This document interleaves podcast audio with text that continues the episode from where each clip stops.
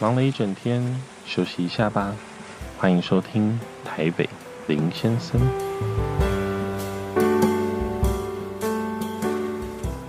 Hello，大家好，欢迎大家收听今天的台北林先生。现在是十二月三号礼拜四的晚上十点半。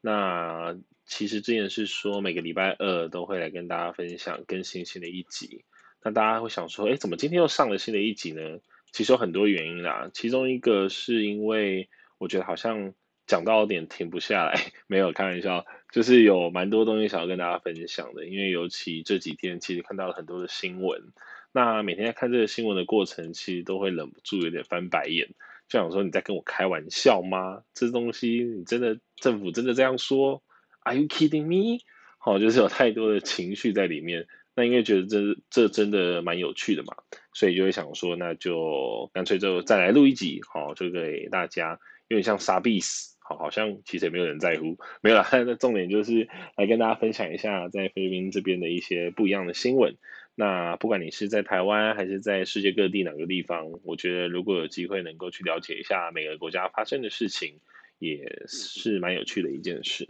那先跟大家分享第一个新闻哈，这个新闻是这几天的，我觉得很有趣。因为之前封城期间嘛，那其实呢，菲律宾人最爱做的休闲娱乐就是逛 mall，大家知道吗？如果来过菲律宾的，应该都会被菲律宾的 mall 吓到，因为光是在大马尼拉地区，好，我先跟大家介绍什么叫大马尼拉地区，就是这个马尼拉呢，它底下有十七个城市。那有点像是，如果你是在台湾，就是你台北底下会有大安区啊、士林区啊、北投区啊，像这样的概念。好，那这个十七个城市呢，组合起来的地方呢，就叫大马尼拉都会区。好，英文是 Metro Manila。那这个 Metro Manila 呢，它的范围、它的面积，我们用那个平方公尺来换算的话，好，大约是四分之三个台湾的双北，好，这么大。就四分之三个双北这么大，所以你看，其实它并不算是太小，也不算太大，好，但是它就是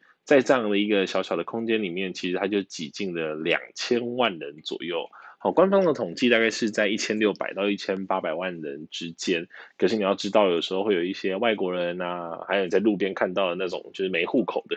然后或者是说，因为菲律宾也没有那个户口的制度嘛，所以你说他真的要去统计出这个人数哈，我觉得那个有落差都是完全能够理解的啦。因为不像台湾，就是每个人都有一个身份证字号，那有这个户口制度，其实是很好掌握的。那但是像菲律宾就没有。所以大概在四分之三个双北的地区，就有一千八百万到两千万左右的人数，哈在这边，那你就想这真的是一件蛮可怕的事啊！如果是全台湾的人全部都塞到就是双北的话，那有多可怕？也就是因为这样，所以其实这边很常塞车嘛，很多人都会来菲律宾都会被塞车吓到。但是呢，也是因为有这么多的人，所以这个人口蓬勃的发展情况之下。大在这里的消费力就很强，所以光是在马尼拉地区呢，就有上百间 mall。那你会想说，上百间 mall 这是什么概念？我们一样就是以台湾人，对不起，我是台北林先生，所以我当然就是用台北人的那个视角哈出来看。就是你看台北，其实你要数的 mall，像呃以前就是有忠孝忠孝东路那边的 SOGO 嘛，然后两个馆，然后呢再早一点的，大家知道远企吗？好，再加一个远企。然后呢，可能像后来的开始有的呃微风系列，什么微风南山啊，然后还是微风南京啊，是南京吗？微风松江，反正就有几个就不一样的这些梦，这些商场开始慢慢的在成型。还有包括星光三月，台北车站前面星光三月或者 A 七啊这些地方，好，各个地方的星光三月、新义新天地等等，就是这几个梦全部加起来，其实你看整个台北市的梦加起来了不起，应该也不到二十个。可能十出头吧，那再加上双北的也没几个 mall，那你真的要这样算起来，其实是真的是有限呐、可是你在在一样就差不多这样面积四分之三个双北的地方，你就有一百多个 mall。你知道那个菲律宾人爱逛 mall 的程度哈，真的是很夸张，因为连那个世界在排行就是。在排名啊，全世界的十大 shopping mall 里面，菲律宾就占了三名。好，有三个 mall，就世界的十大 mall 里面，就有三个都在菲律宾，而且这三个呢，都在我说的这个大马尼拉都会区 Metro Manila 里面。那你就知道菲律宾人真的是没有 mall 会死，你知道吗？因为对他们来讲，其实 mall 就是一个呃，有一种说法叫 one stop service，就是一站式的服务。因为你的生活上的大多数的需求，其实，在 Mo 里面几乎都可以完成，就有点像我们去 seven 哈，有有这种感觉。我们在 seven 其实基本上什么事情都可以做，你买东西啊、领书啊、然后洗衣服啊、缴账单啊，巴拉巴拉，其实在 seven 都可以做。你看，连抢那个蔡依林的演唱会的票，对不对？也都可以在 seven 的 ibon 就完成。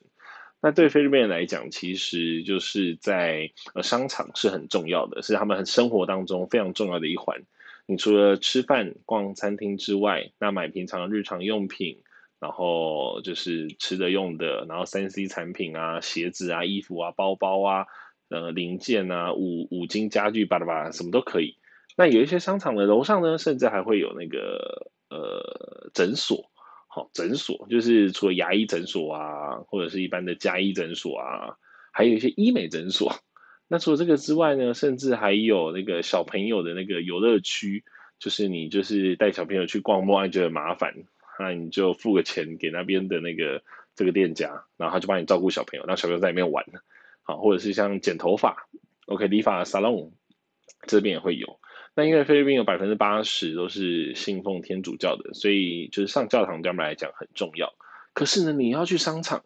你要上教堂怎么办？在这个上帝的面前，不能够不能够为了商场，然后就不去就是教会啊，不去教堂，这实在是很不能允许的。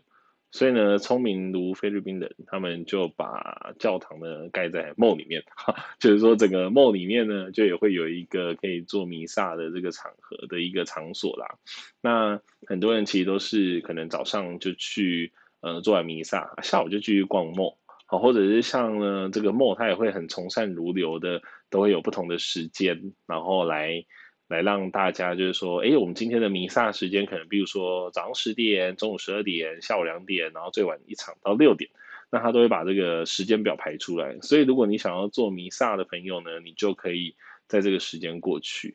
所以你看，菲律宾人真的是不管是什么样的需求，基本上在梦里面都可以完成。而且呢，每一个梦啊，它只要在不同的住宅区，它都会根据那个地区的。状态就是说，那个地区的居民的组成，然后它会有不同的形式的呈现。什么意思呢？像我举例好了，如果有来过菲律宾马尼拉的人，应该就是对 BGC 这个地方非常的熟悉。好，BGC 它是一个很新的商业区，一个商业中心。那它非常的漂亮，那也规划得很很整齐。哦，我之前有一个朋友，他在那个联合国的曼谷。总部在那边工作，那他之前呢，就是有来菲律宾找我。那我带他去逛 BGC 的时候，他也说：“哎呦，这个地方就跟曼谷跟新加坡一样啊，这竟然是菲律宾马尼拉，真是吓死我了这样。”所以我觉得有去过 BGC 的都会蛮讶异的，就会觉得：“哎，原来这个地方发展竟然是这个样子。”那在 BGC 呢，因为在那边住的都是一些驻外的人员啊，或者是当地的有钱人啊等等，所以那边的 mall 呢，也 我觉得也特别的高级，好，就像。那个 SM Aura 就是很常去逛，它是就是非常漂亮、很有质感的一间 mall。它虽然不大，但是呢，它里面该有的品牌什么都有。对，那相对的，你有服务这些就是比较高级的，就是族群之外，那它对面有另外一个 mall 叫做 Market Market，它就是比较本地人会去逛的 mall 的。这就跟那个如果你住在马嘎里，跟我一样住在马嘎里这一块的话，你就一定有听过呃 Greenbelt。还有 Landmark，还有 Glorita，对不对？那其实这几间 mall 呢，它虽然这样连在一起，然后还有一个 SM Margadi，这几个 mall 虽然连在一起，但是它的定位都蛮不一样的。就是你在那个商场里面，你就会看到那个去逛的人的长相都不一样。好，不是说以貌取人，而是那个真的那个族群，我觉得是分布的非常的清楚。所以这个 mall 对菲律宾来讲真的太重要了。我以前在。呃，第一年来菲律宾的时候，我住在中国城，然后那个时候中国城有一个 Lucky Chinatown 这个 mall，那会去逛的其实都是当地有钱的华人嘛，所以我们那时候去看就会觉得里面非常多的中文，每一个店家基本上都有中文，然后都有中文的菜单啊、中文的布置啊等等。那当地的华人其实跟这个 Lucky Chinatown 之间的连结就蛮深的。譬如说像呃每年春节的时候，Lucky Chinatown 就会布置的很有年味，啊，很常常会有一些活动，什么书画展呐、啊，然后一些比较有艺文气息的，或者是像那个瓷器啊，好都会在这个 Lucky Chinatown 里面，就都会有一些，有时候有活动都会在这里举行。那甚至因为很多华人很爱赌博哈，所以 Lucky Chinatown 这边呢，它也有那个专车，就是可以就是载你到那个 Resort World 这边的赌场。对，他在那个 Lucky Chinatown 的门口哦，就有一个，你只要凭会员卡，你就可以在这里搭他的那个 Shuttle Car。对，以前那个我们很很懒的，就是打计程车，又怕被抢，怕被拐，然后又想要就是往呃出中国城的时候，我们就会去办那个会员卡。然后搭那个 shuttle car，然后出去这样，对，那个是当时就是 很很没想到在那边生活有很多各种的方式，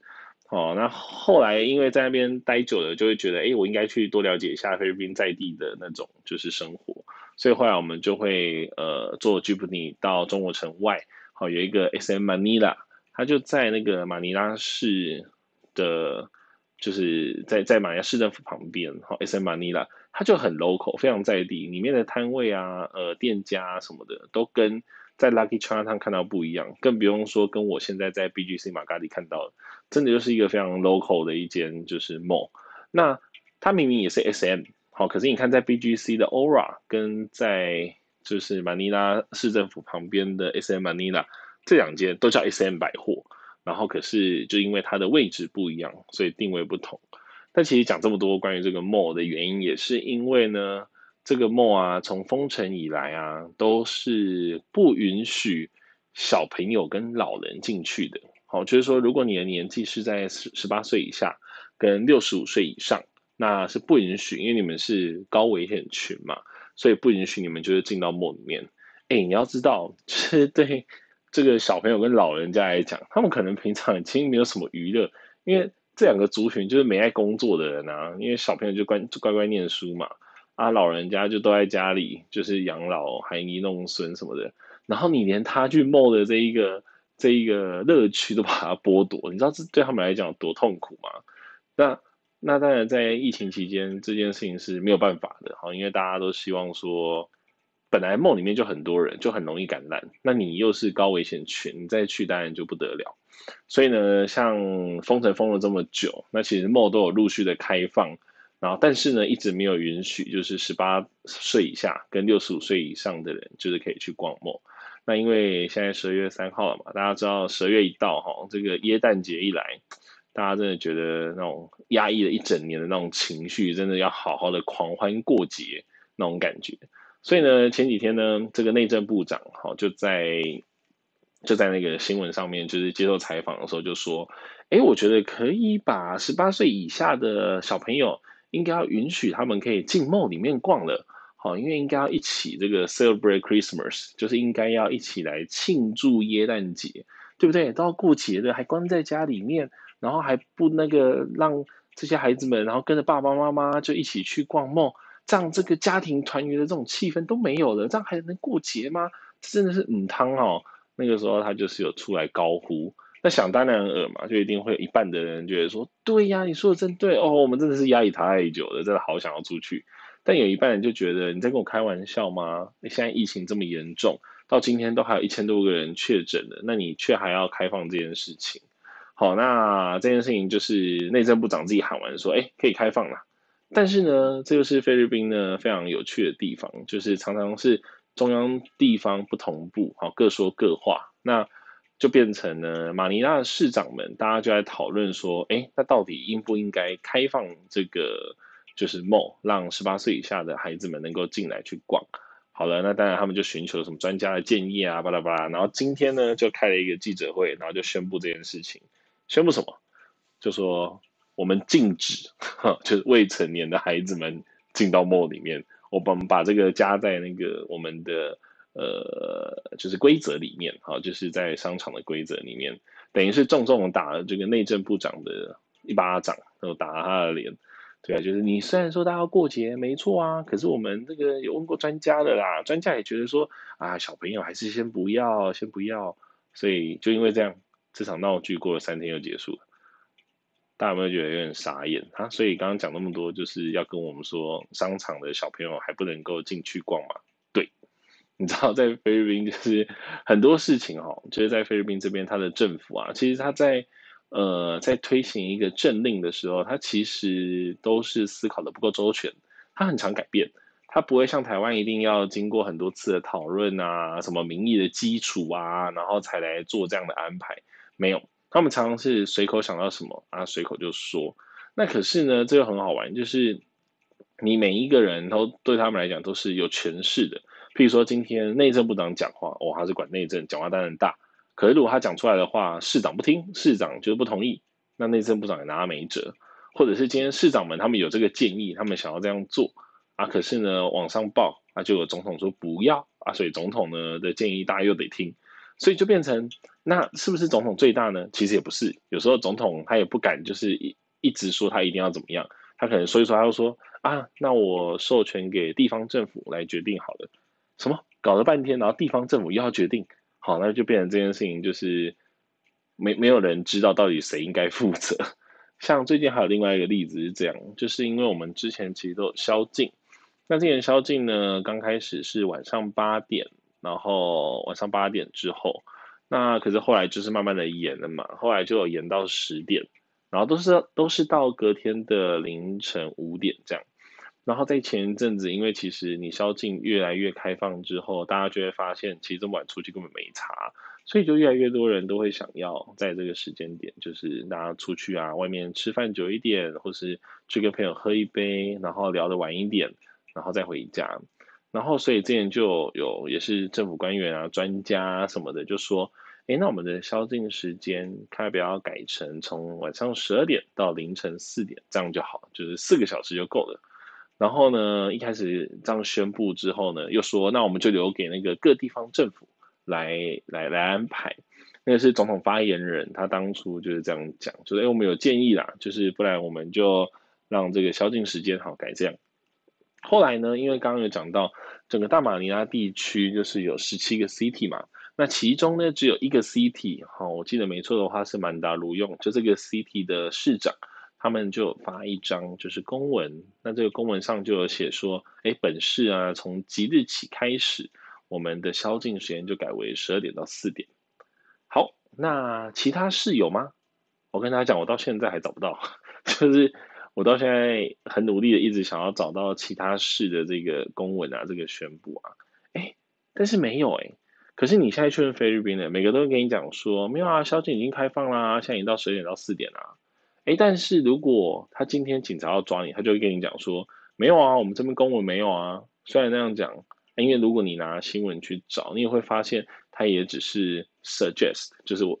发言人只是建议。各个行政单位、地方政府要这样做，所以那到底现在十二点之后能不能出门？好，或者十二点之前，十点到十二点这段时间，你知道有太多的模糊地带，所以现在我们的做法通常都是，不管怎么样，不管他宵禁是到十点还是十二点，反正十点以前乖乖回家。啊，你十二点以前就如果接近的时候还在路上，那就是自求多福。对，因为我前阵也有听到有些人可能超过十二点，然后。才就是回家，诶，那个时候是在宵禁的，所以他被抓了。那这好像也是蛮有道理的啦。可是，其实，在菲律宾生活就是这样，就是它有很多的不确定性，跟中央政府跟地方政府在施政啊、执法上面的很多的不一致，会导致我们其实很常莫衷一是。所以，我觉得这是今天我看到这新闻，觉得蛮好笑的，就是说。前几天就在讲说要开放，就是小朋友能够回商场了。就今天市长又给他一个回马枪，哎呀，就是又没办法去商场了。我觉得真的是蛮糟糕的。好，那这是今天我看到的第一个新闻。那另外一个新闻呢，我觉得也蛮有趣的，就是大家都知道那个杜特地总统上任以来啊，因为反毒品嘛，所以其实也杀了蛮多人。那他在这件事情上一直受到世界各国，不管是领袖奥巴马啊、欧盟啊、教宗啊，还是联合国巴拉巴，就是大家都在说他违反人权。那他常常就是为了这件事情，就是到处骂人嘛。之前呃，奥巴马说他怎么样的时候，他就不爽，说你们以前统治我们菲律宾，还不是杀了一万多人？你哪有什么资格讲我？然后呢，如果说是欧盟，然后或者是说联合国，就是啊，你们自己也是做事，那个很多的国家都很多战争啊，你们是伪善的家伙。然后或者是如果是教宗好了，那也觉得说教宗你们都只是高举着宗教的大旗啊，也没做不了什么屁事这样。所以就是 其实杜特地有点像是那个自走炮、地图炮哈，就是到处乱开。但是呢，像今天的一个新闻就在讲这件事情，就是很多人都会说他还是一直不断的被联合国啊各个组织在呃检讨他的侵犯人权的这件事情。那杜特地今天也就在就是一个活动上面，就对着那个台下的军军人跟警察就说。啊，不用管了，反正我已经都做好准备了。当我卸任之后呢，我一定会受到关于人权的指控。那、啊、你们这些军警呢，也不用怕，好、哦，反正到时候一定都冲着我来。所以我想说，他讲这句话有点奇怪，这不用怕，意思是指说军人跟警察，你们就继续侵犯人权没关系吗？还是怎么样？我就不太懂他为什么要这样讲，就是有点像撂话，还是说给他们吃一个定心丸？哦，就是放心吧，你们可以继续的乱杀无辜，没关系。这个就有一点就不太懂，哎，我不知道讲这个会不会讲这样东西会不会被禁？哎，应该是不会吧？我都觉得 Podcast 现在好像还蛮自由的，就是讲什么东西 好像都还 OK。好，所以这是我觉得这是这两天看到的这个新闻啊，就会觉得特别想要跟大家分享，就是菲律宾蛮有趣的。那像上次其实有些朋友跟我分享，就讲到说啊，好像我在讲那个物流的东西啊，好像讲的比较少。所以我想说，我下次要来专门针对就是物流，然后来多分享一点。不过我今天要来跟大家分享的这本书呢，其实我已经看好一阵子了，但是我一开始刚翻的时候觉得有点无聊。可是可能最近可能是因为封城久了，我自己觉得真的有这个状况，所以我就在看这本书呢，我就特别有 feel。好，这本书呢叫做《一流的人如何保持巅峰》。好，《一流的人如何保持巅峰》，它是天下杂志出版的。他其实是在讲说，大家都觉得很努力就会成功，但其实不是的，因为有点像橡皮筋会弹性疲乏，甚至是断裂。好，所以如果你要一直不断的保持巅峰，保持很好的表现，其实呢是有一些方式。那这个书的作者，好，他就来就是透过他的研究啊，跟长期以来开的专栏啊等等，他就有整理了两个作者啦，他们就整理出了就是这本书。就叫做一流的人如何保持巅峰。那 我自己其实，在封城期间的时候，因为工作很忙，虽然说在封城，但就有很多事情要处理，所以我其实一直都都把自己绷得蛮紧的。那当然，就是绷得蛮紧之后，有时候就有一个问题，就是我会发现自己没有办法很百分之百的，就是表现得很好。就有时候，有些时候在工作上。那我会觉得我好像其实应该可以做得更好，可是却没有。我就会觉得是不是因为我自己的就是表现没有在一个巅峰的状态，所以就是这也不是一天两天的事情。你看从封城三月，然后到现在十二月，哇，已经九个月了。那其实就是在这八九个月的过程当中，我就是有一直有感受到，我好像没有办法再把我的表现维持在一个水平或者是一个高点上。所以我后来就是那时候，其实我这本书之前就买了，就是因为我对这一类的书一直很有兴趣。那之前一直没有翻，可是像最近可能因为工作到一个，就是会觉得蛮蛮多事情都还在处理当中，会有一点累的时候，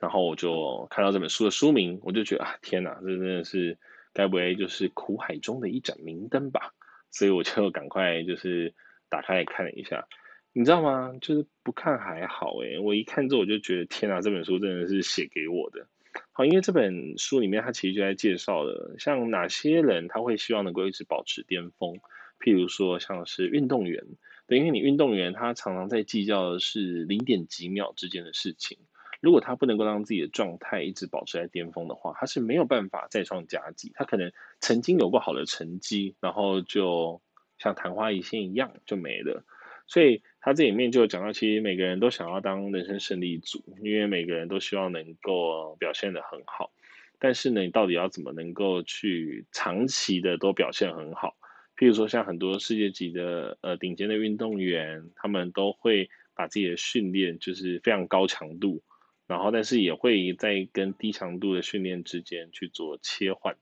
那其实优秀的运动员往往在强效训练一个月之后，会紧接着做一周的轻度训练，因为要把这个锻炼的季节，好，就是把它去排开。那他们就是发现说，呃，你如果说每天除了你本来的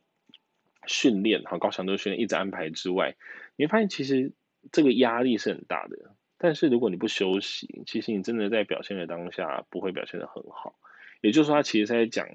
呃，你想要表现得很就是在巅峰的话，其实你除了一直不断给自己压力之外，你需要搭配非常足够的休息。你才能够确保你的就是表现是稳定的。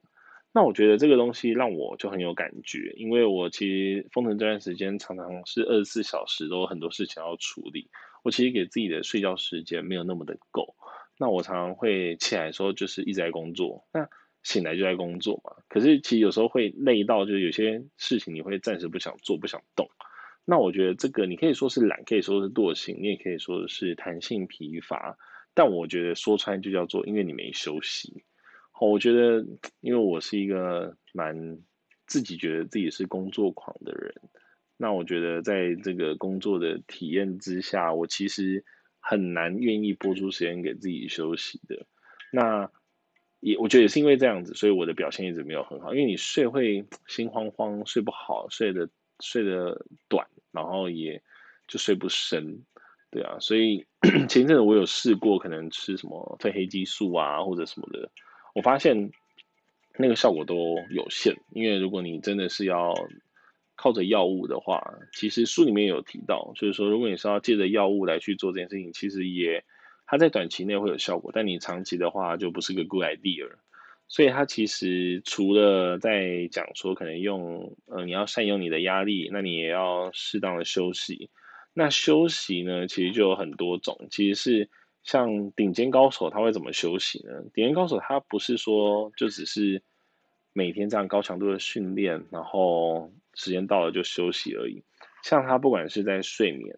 然后还是在就是呃睡眠之外，然后在休息的时候，他们可能会有很多的方式，像是有的会用呃打打瞌睡，哈，就是说。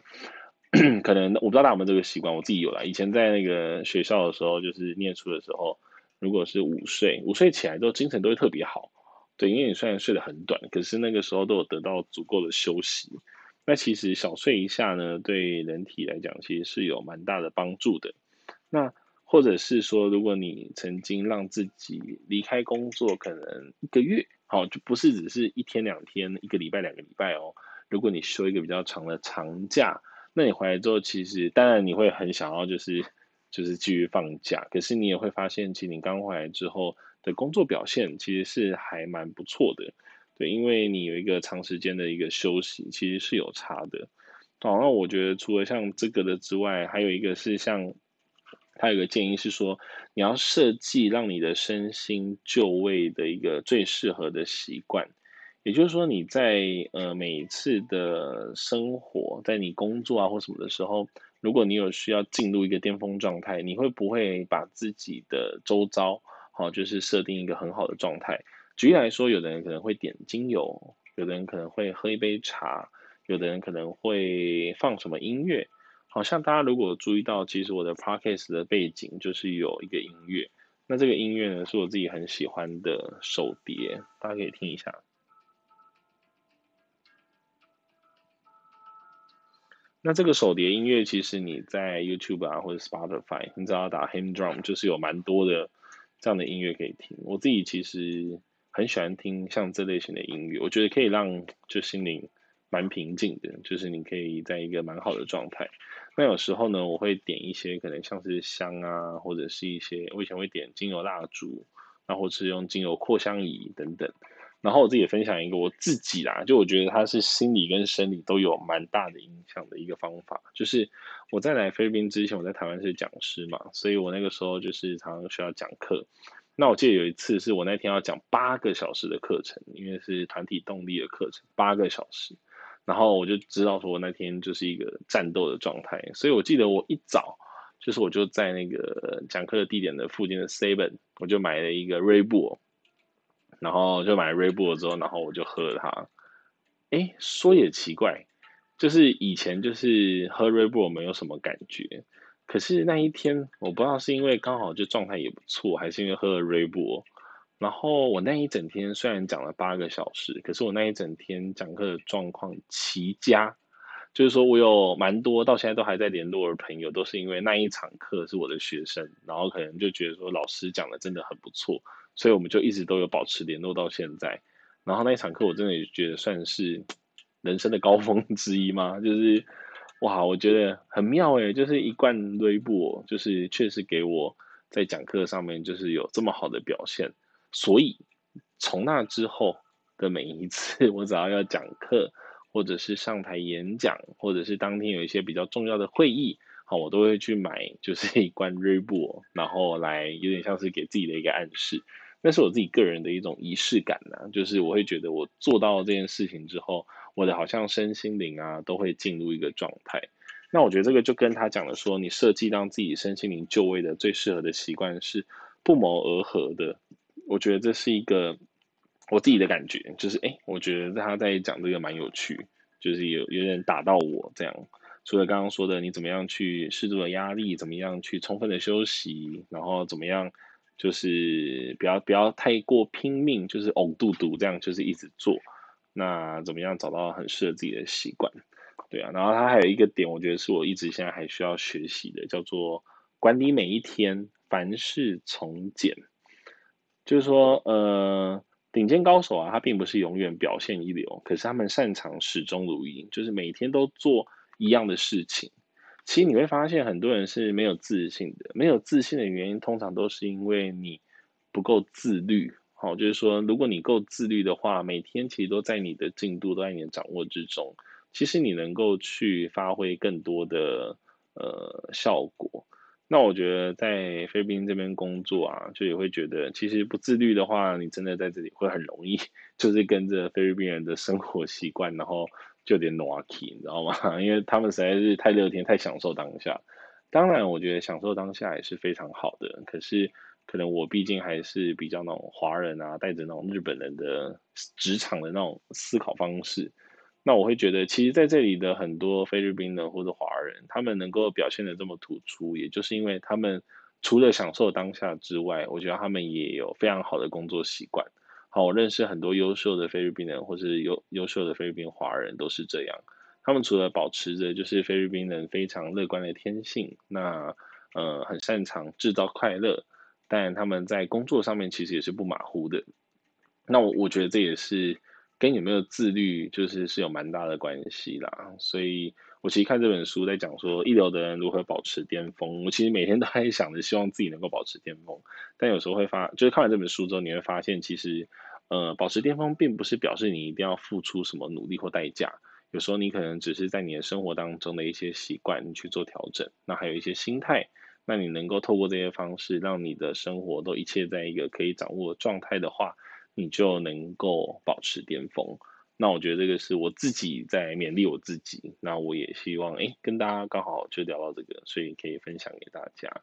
对啊，所以今天的这个林先生说书呢，好，再加上跟大家分享菲律宾生活，好，我们就到这边。那如果呢各位听的觉得蛮有兴趣的或蛮喜欢，或者是你有一些不同的 idea，你有想听的主题，好，也欢迎就是可以。来跟我分享，对，因为我也希望能够跟大家分享一下我的所见所闻，如果能够对各位有点帮助，或者是让各位觉得蛮有趣的，好，我觉得这就蛮值得的，对啊，所以就希望能够赶快听到各位的分享跟建议，让我能够有下一集的一个主题，好，能够来安排。好，那今天的台北林先生就到这边，谢谢大家收听，拜拜。